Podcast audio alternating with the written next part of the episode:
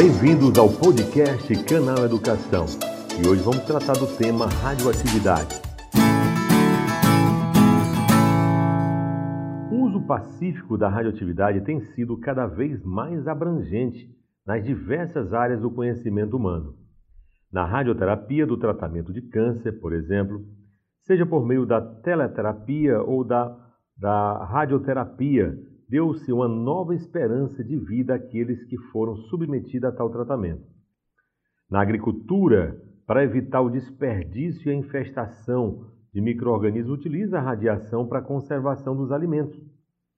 Numa provável situação de racionamento de energia em virtude do esgotamento de suas fontes, a utilização da energia nuclear pode ser de grande utilidade, de grande utilidade é, para o meio ambiente, né? Também, porque já que não emitem gases, né? Os elementos radioativos, quando bem manipulados, podem ser úteis aos seres humanos. Por exemplo, o césio 137 é muito utilizado em tratamento de tumores cancerosos. Aí você pode dizer, ah, professor, mas o césio foi que contribuiu para o acidente lá de Goiânia. Sim, mas porque foi mal utilizado. Então, o césio 137, quando é bem manipulado, ele tem os seus benefícios. A humanidade convive no seu dia a dia com a radioatividade, seja através de fontes naturais de radiação, tá, os elementos radioativos que existem na superfície da Terra, ou os raios cósmicos que vêm do espaço, seja pelas fontes artificiais criadas pelo próprio homem. Por exemplo, o uso de raio-x na medicina, das chuvas de partículas radiativas produzidas pelos testes de armas nucleares, Podemos dizer também que os efeitos da radioatividade no ser humano dependem da quantidade acumulada no organismo e o tipo de radiação. A radioatividade é inofensiva para a vida humana em pequenas doses, mas se a dose for excessiva, pode provocar lesões no sistema nervoso, no aparelho gastrointestinal, na medula óssea, ocasionando por vezes a morte em poucos dias, né, num espaço de 10 a 40 é, poucos dias ou num espaço de 10 a 40 anos, através da, de leucemia, outro tipo de câncer. Então, a radioatividade em excesso, lógico que ela é prejudicial, tá? mas ela feita de maneira controlada, ela, ela serve para beneficiar aí a medicina. Tá? Os exames radiológicos, pessoal, são hoje os exames bem, bem complexos, né? E bem modernos né, para diagnóstico de, de muitas doenças. Vamos conhecer também os tipos de radiação. Existem vários tipos de radiação. Alguns exemplos, por exemplo, nós podemos citar as partículas alfas, partículas betas, nêutrons, nêutrons, né, raio-x, raios gama. A gama não é partícula, é uma onda eletromagnética. Por exemplo, as partículas alfa de natureza eletropositiva, carga mais 2 e massa 4, né? identificada como feixe de núcleos de hélio, porque o hélio também é 2 e 4. Os raios alfas são altamente energéticos e emitidos né, pelos elementos radioativos a milhares de quilômetros por segundo. São também chamados de partículas alfas. Apesar do seu elevado conteúdo energético, possuem baixa penetrabilidade e são facilmente detidos por uma folha de papel. Ele não consegue atravessar uma folha de papel. Já as partículas betas, os raios betas, também chamado de partícula beta, né? carga negativa é menos 1 e 0, certo? É, os raios betas são como partículas de alta energia expelidas pelo núcleo de átomos radioativos. Essas partículas não são constituintes do núcleo, mas surgem durante o decaimento beta, quando o núcleo emite elétrons, né? É, o captura elétron através de órbita adquirir estabilidade. Então, na verdade, a, a radioatividade ela provoca uma instabilidade do núcleo. As partículas beta possuem menor energia que a partícula alfa, mas se apresenta maior poder de penetração. Por quê? Porque é mais, mais veloz, né? mais rápida. A velocidade da, da partícula beta é maior do que a partícula alfa. Razão pela qual ultrapassa uma barreira, por exemplo, de uma lâmina. Para ser detida, a partícula beta teria que ser com um bloco de chumbo de espessura de 2 milímetros. Já os raios gamas ou emissões gamas, como nós já falamos, são ondas eletromagnéticas, eletricamente neutros, constituídos de radiação eletromagnética. de frequência superior ao espectro da luz e as dos raios X. Os raios gama são emitidos quando os núcleos efetuam transições para decaimento de partícula alfa, de estados excitados para que a energia mais baixa. Sua energia é a capacidade de penetração, tá? dificulta né, com certeza a manipulação.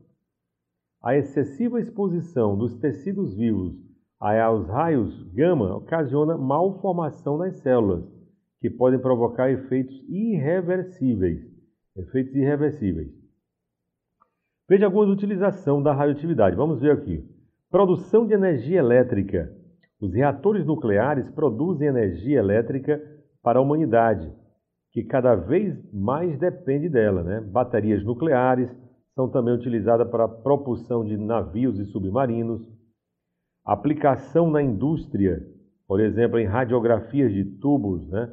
para detectar em lajes, né? detectar trincas, falhas né? na indústria, corrosão de materiais, no controle de produção, no controle de desgaste de materiais, na determinação de vazamentos em canalizações, oleodutos. Aplicação na química, olha aí.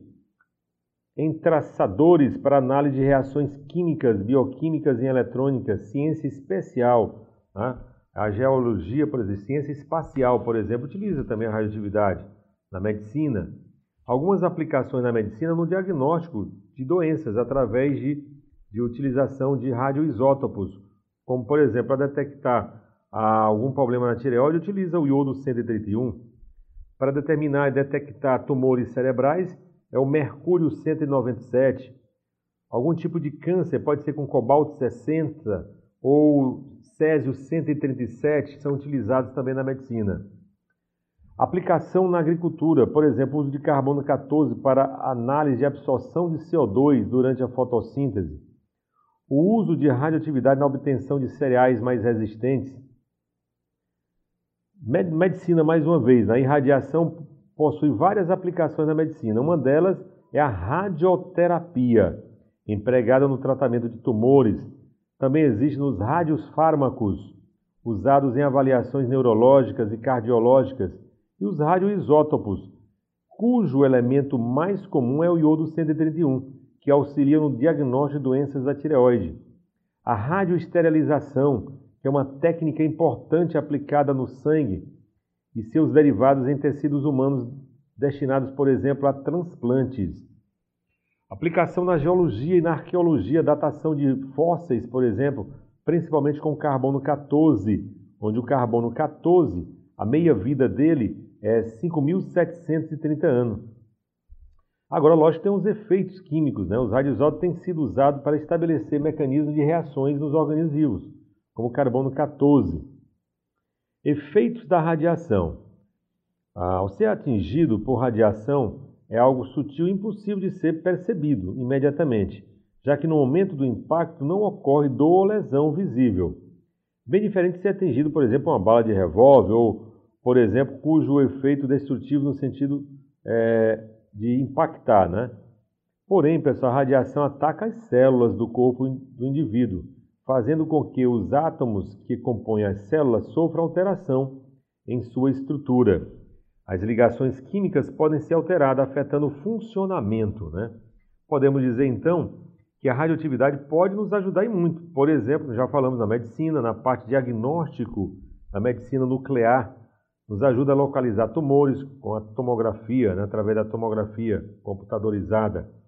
Ela também nos ajuda a tratar tumores né, na radioterapia. Tá? Ah, o raio-x, por exemplo, a radiação vai atravessar a pele e ficar retida nos ossos. Assim, a gente consegue visualizar, por exemplo, através de chapas, nossas ossaturas, se teve fraturas, fissuras. Então, esse é um grande avanço da radioatividade. Lógico que nós os efeitos maléficos da radioatividade também, né? O que fazer, por exemplo, com o lixo é, nuclear, tá? Então, os efeitos elétricos no ar atmosférico e gases são ionizados pelas radiações, tornando-se condutores de eletricidade, por exemplo. Mas principalmente a questão é dos efeitos biológicos. Em quantidades, por exemplo, elevadas, são nocivas aos tecidos vivos, causam grande perda das defesas naturais, ou seja, arrebentam com a atividade imunológica, queimaduras e hemorragias. Então, baixa o sistema imunológico e as pessoas ficam mais susceptíveis a doenças. Também podem afetar o DNA, provocando aí as chamadas mutações genéticas. Mutações genéticas. Mas o grande problema da energia nuclear, por exemplo, é o que fazer com o lixo radioativo. O lixo radioativo. Então é de grande importância os estudos se aprimorem para que essa energia, a energia nuclear e a utilização da radioatividade cada vez seja maior e com mais segurança. E com mais segurança para os dias atuais. Tá? Porque nós precisamos de energia e algum dia tá, a energia dos combustíveis fósseis vão acabar. Então tem que se preparar para esse dia. Por isso que a energia nuclear, pessoal, é muito importante. No Brasil, especificamente, o Programa Nuclear Brasileiro começou em 79, tá? localizado em Angra dos Reis, para mim já foi uma escolha um tanto quanto errada, porque é um local turístico próximo de uma grande metrópole que é o Rio de Janeiro. Se algum dia, por exemplo, haver um vazamento, não tem como evacuar uma cidade de milhões de habitantes em poucas horas. Tá? Então, tudo isso aí são três reatores tá? nucleares no Brasil para fins pacíficos Porém, essa energia nuclear, técnica, a tecnologia da energia nuclear, não pode cair em mãos erradas, pessoal. Porque seria catastrófico, né? Imagina só, se em 1945, com a bomba de Hiroshima e Nagasaki, né, matou imediato 70 mil pessoas com onda de choque e calor, imagine as ogivas nucleares, o poderio nuclear que se tem hoje. Porque se tem mais tecnologia hoje do que em 45, óbvio. Então, que essa energia seja para fins pacíficos, ok? Esse foi o nosso podcast Canal Educação.